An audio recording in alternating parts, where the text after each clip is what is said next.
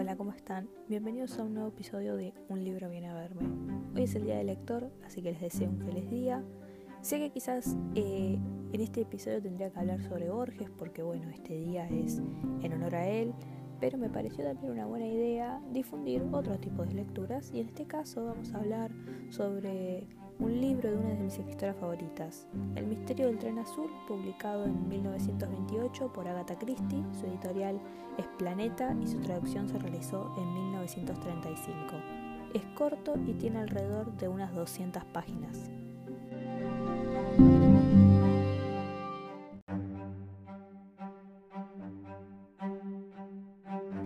Antes de pasar a la reseña, quiero hablarles sobre el libro.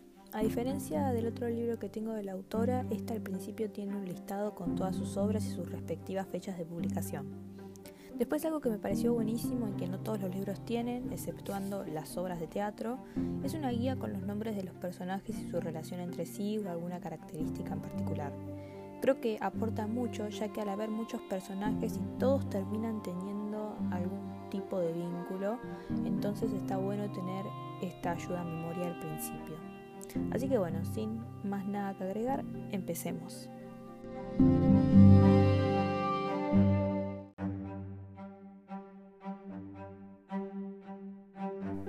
El asesinato de la hija de un multimillonario estadounidense es un completo enigma, nada que Poirot no pueda resolver.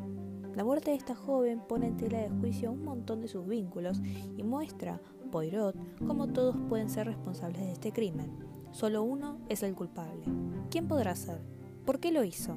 En el misterio del tren azul, Agatha Christie le encarga a Poirot que descubra quién fue el asesino de Ruth Kettering, con una investigación alucinante.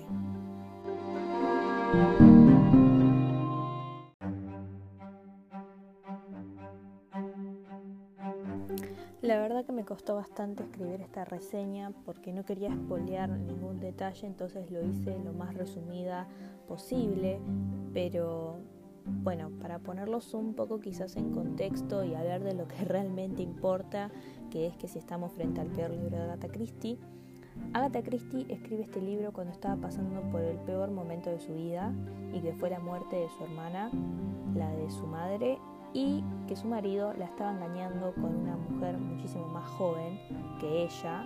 Él tendría unos 30 y pico y la mujer tendría unos casi 18 o 20 entonces, bueno, ella en este momento de dolor y todo no podía escribir, no le surgían ideas para escribir y presentaba como una presión por parte de la editorial en la cual ella trabajaba, porque bueno, para ese entonces Agatha Christie ya era exitosa y la editorial le pedía de que saque más historias sobre Poirot, pero ella no encontraba la forma, no encontraba qué contar porque bueno, estaba pasando por este momento crítico.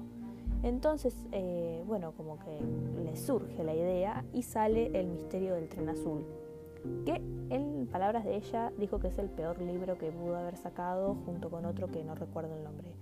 Yo la verdad que no estoy para nada de acuerdo con lo que plantea Agatha Christie. Para mí me parece que este libro es eh, genial, es increíble, eh, te dan ganas de, seguir leyendo. Yo lo leí, bueno, me llevó un poco más de tiempo, pero el libro lo puedes leer tranquilamente eh, en dos o tres días, ya lo terminas, porque es corto aparte, pero es muy atrapante, muy, muy atrapante, porque Agatha Christie tiene esta particularidad de que ella te, te plantea un escenario, ¿no? Te dice, bueno, asesinaron a esta persona, te presento todos los personajes o todos los vínculos que esta persona tenía ¿quién pudo haberla matado? Entonces ella misma, o sea, bueno, Poirot te muestra, eh, bueno, estas dos personas son culpables. Son culpables por esto y esto y esto. Bueno, empiezan la investigación, todo, pero cuando llega casi al final, se da vuelta todo y te presenta y te dice, no, mira, todo este tiempo te estuve diciendo de que este era el culpable, básicamente. Y vos te quedás como, bueno, eh, me, sorprende y digo, ¿cómo puede ser? ¿Cómo puede ser que esta persona sea el asesino? Y después eh, me encanta también porque dedica como un capítulo a explicarte por qué fue esa persona eh, la que asesinó, a, por ejemplo, en este caso a Ruth Kettering, y em, los motivos también por el cual la asesinaron.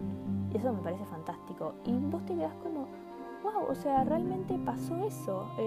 y no, no, me di cuenta.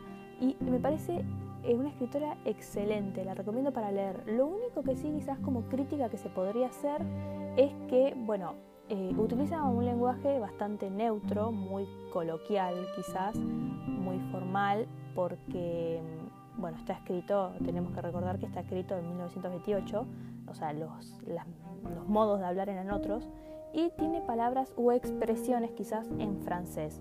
No son tan complicadas, son expresiones que por contexto las sacás, pero bueno, sí quizás eso, que la forma muy formal y sumado que hay expresiones en francés, pueden complicar un poco la lectura, pero las sacás enseguida y es aparte te atrapa, eso es lo más importante.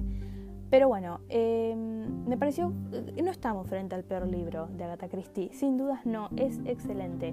Obvio sí, quizás si uno lee otras obras, uno lee otras historias, eh, porque no solo tiene a Poirot, también tiene otra persona, ella como eh, personaje característico, quizás decís, bueno, sí, lo pongo en la balanza y puede que no sea tan excelente, pero para mí este libro es eh, sin dudas excelente. Lo pueden leer en dos o tres días encima porque es corto y aparte atrapante, eso es lo más importante.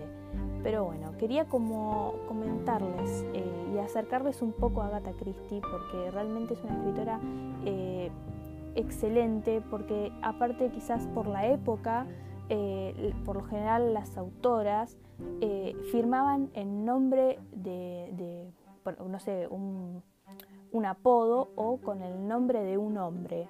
Y Agatha Christie no, Agatha Christie firmó sus libros como Agatha Christie y fue exitosa igual, y eso es, eh, me parece como para destacar.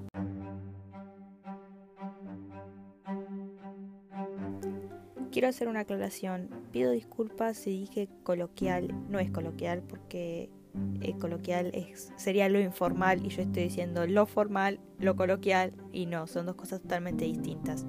Eh, así que bueno, nada, esa era mi aclaración.